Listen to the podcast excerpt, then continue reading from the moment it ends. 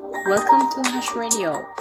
This program is supported by you. ハシです。東海地方はね、梅雨明けをしてから随分涼しい感じになりました。まあ暑いですけども、私なんてね、日中でもあのエアコンつけずにね、扇風機一本で過ごして、まあまあ平気なようになってきましたが、皆さんいかがお過ごしですか？皆さんのところも梅雨明けしたんですかね？さて今日は私ね、あの、夜にね、岐阜に来て初めて、あの、盆踊りを見てきたので、そのことを話そうと思います。もう夏休みに入りましたね。もういざ、もう、夏到来って感じですよね。子供たちも楽しいことがいっぱいで、早速もうね、盆踊りがあるんだなと思いました。えー、大仏フェスティバルっていうこのおしゃれなネーミングね。大仏フェスですよ。聞いたことありますか？あもう痺れましたね。これをあの広報で知ったので、これは絶対に行きたいと思って今夜行ってきたわけです。えー、岐阜にはですね、金火山のふもとにですね、日本三大仏、ちょっと発音下手、下手な。日本三大仏ですね。日本の三つの大仏の一つの岐阜大仏っていうのがある消防寺があるんですね。私ここ好きでね、何回か行ったことがあるんですよ。で、えー、ここでね、あのー、まあ、手作り感たっぷりの地域住民の方が作るお祭りをね、毎年開催してきていらっしゃるんですって。まあコロナの間はどうだったかわからないんですけども、で、これにはまあ、岐阜大仏をね、広く PR する、PR する目的もあるそうなんですね。で、地域住民の実行委員会主催で開催なさってるわけです。で、まあ今日夫が休みだったんでね、あの、7時半前ぐらいかな、あの、二人で自転車で家からね、ふらふらっとね、行きました。もう風が涼しくてね、そして夜空にはね、細身の三日三日月がすごく美しくって、いい自転車の感じだったんですけども。で、小宝寺着いたらですね、アンドンがね、この大仏殿の周囲に、こう、段に、3、4段ぐらいかな、え、なってね、飾って点灯されてまして、なかなかいい雰囲気でね、これは子供たちとか地域の人たちが絵を描いてね、で、四角い、ちょっと縦長のアンドンですが、あの、消防団員の人たちが、えー、つけたり、えー、外したりという役割なさってた様子で、消防団員さんがたくさんいらっしゃいました。で、自転車止めてですね、あの、境内の方に向かっていったら、まあ、バーンと目に入ってきたのは、小学校の PTA とかのテントですね。あの感じですよ。で、その下にいくつか模擬店があるのが見えて、そして境内では、あの、もうすでにね、盆踊り、竹縄の時でした。浴衣を着た人たちとかね、まあ普通の格好の人たちが輪になってね、何やらこう聞いたことない踊り、私、盆踊り大好きなんですよ。だから岐阜の盆踊り初めて行けてすごく嬉しかったんですけど、まあそんな踊り踊っててね、どんなもんだろうと思って、あの、中へ入って行ったわけです。で、このね、みんなが踊っている、輪になって踊っているところっていうのは、この岐阜大仏の大仏様、まあ、大仏さんは社殿の中入ってますけども、その真ん前でね、あの白ぼんぼりつけた櫓をちゃんと組んでね、この白ぼんぼりは郡上踊りって書いてありましたね。で、その社殿からね、あの、赤いぼんぼりがね、放射状につけてあってね、もうとても風流というか風情いいですよね。この感じ大好きですね。で、その下で、あの、人々がね、輪になって踊っているわけです。大仏さんの目の前でこう踊ってる感じ、とてもいいですね。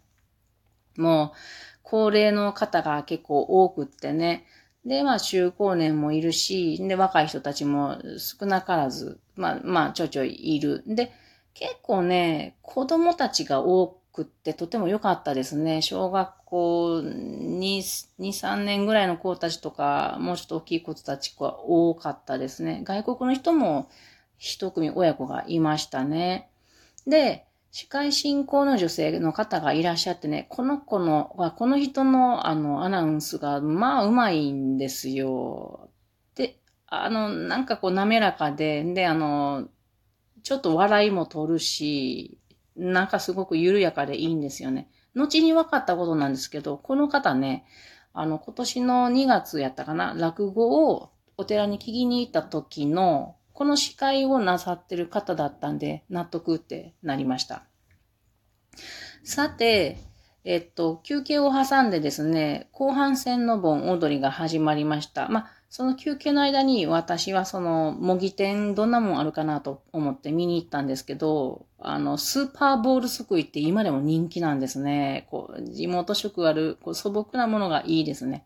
あと、サイダー、瓶のね、とか、あとジュースが氷のね、あの、水桶に入って売られてるやつですね。あと、岐阜らしい、えー、五平餅とか、団子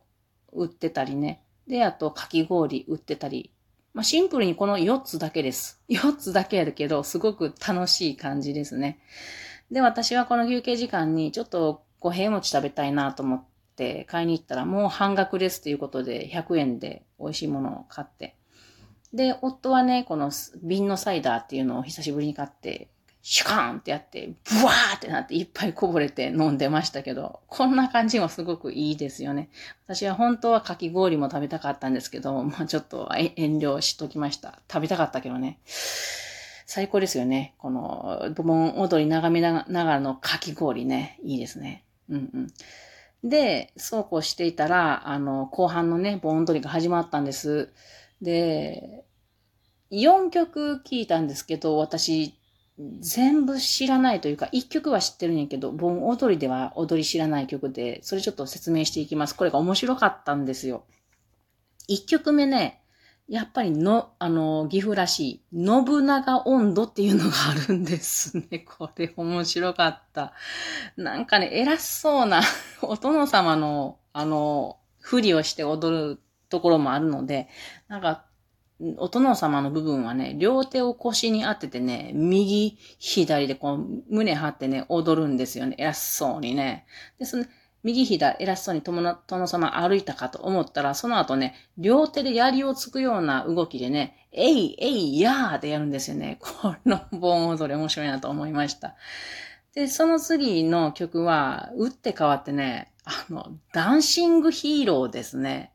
皆さん、ダンシングヒーローの盆踊り見たことありますか？私は本当にびっくりしましたね。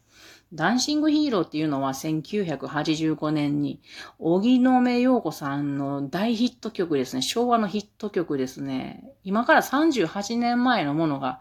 リアル昭和かよって思ってね、あの、今みんながこう、踊るのって、すごいこう、時代が戻ったような感じになりましたけども、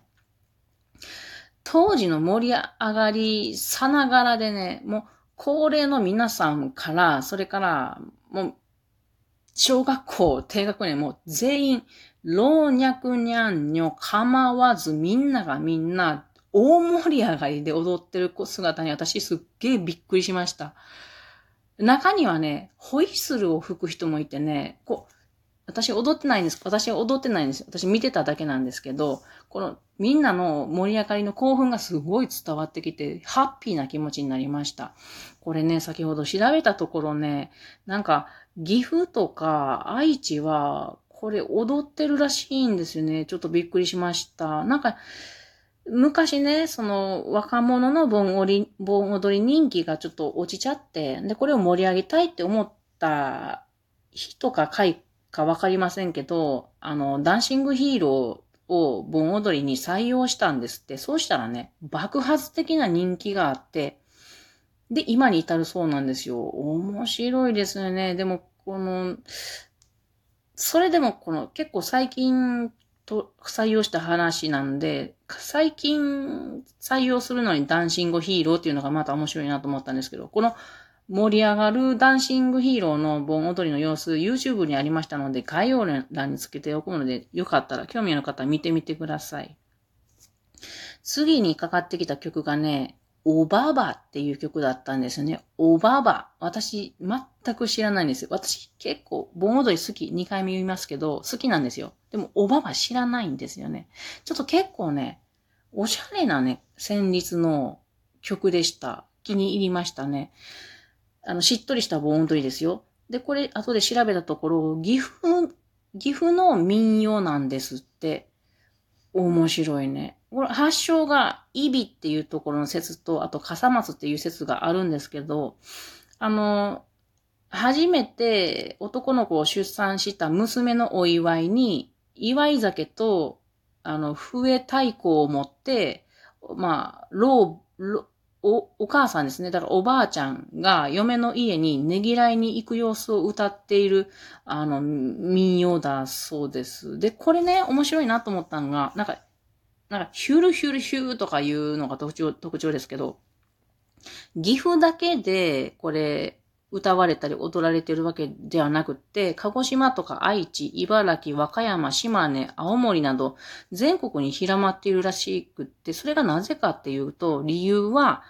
この、ここに、岐阜に木曽川、揖斐川、長良川っていうのがありますけど、この治水のために工事で全国から働きに来た人が持ち帰っていったっていうことで広がってるっていうことが面白いなと思いました。最後に川崎っていう郡上踊りを踊りました。これ川崎っていうのを調べたところね、伊勢の川崎なんですって。お伊勢参りの玄関口として栄えた源町なんですけども、お伊勢参りを通じて川崎温度が郡上へちょっと変換して届いたものが郡上踊り。これ有名な踊りなんですけど、として川崎って踊られて、踊られてるということに私、三重県人やから非常に驚きました。